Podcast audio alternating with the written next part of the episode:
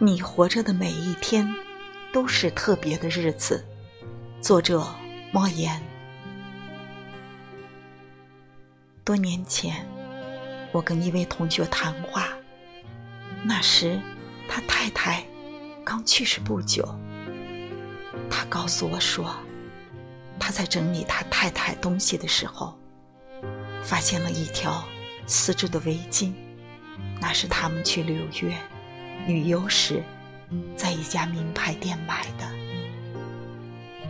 那是一条雅致、漂亮的名牌围巾，高昂的价格卷标还挂在上面。他太太一直都舍不得用，他想等一个特殊的日子才用。讲到这里，他停住了，我也没接话。好一会儿，他才说：“再也不要把好东西留到特别的日子才用。你活着的每一天都是特别的日子。以后，每当想起这几句话的时候，我常会把手边的杂事放下，找一本小说，打开音响。”躺在沙发上，抓住一些自己的时间。我会从落地窗欣赏淡水河的景色，不去管玻璃上的灰尘。我会拉着家人到外面去吃饭，不管家里的饭菜该怎么处理。生活应当是我们珍惜的一种经验。而不是要挨过去的日子。我曾将这段谈话与一位女士分享。后来见面时，她告诉我，她现在已经不像从前那样了，把美丽的词句放在酒柜里了。以前她也以为要留到特别的日子才拿出来用，后来才发现。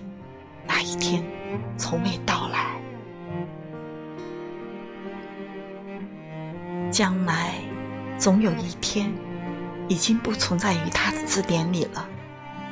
如果有什么值得高兴的事儿，有什么得意的事儿，他现在就要听到，就要看到。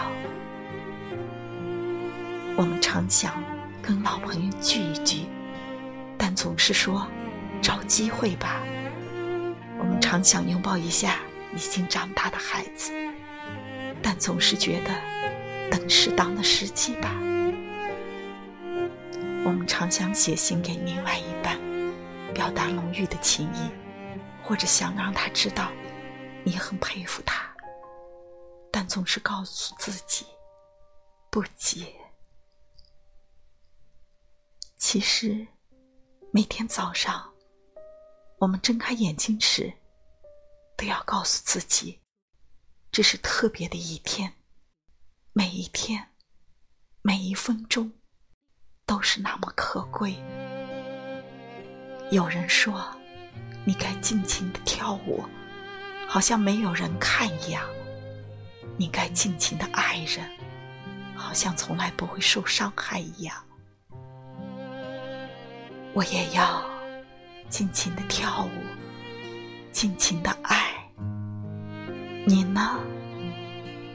第一件事，是不是与好朋友谈一谈这想法？你看完这篇文章之后，可以马上起身去擦桌子，去洗碗，可以把报纸放一边儿，眯起眼睛，沉思一会儿。也可以把这篇短文给很多朋友。活在当下，顺其自然，生活本该这样。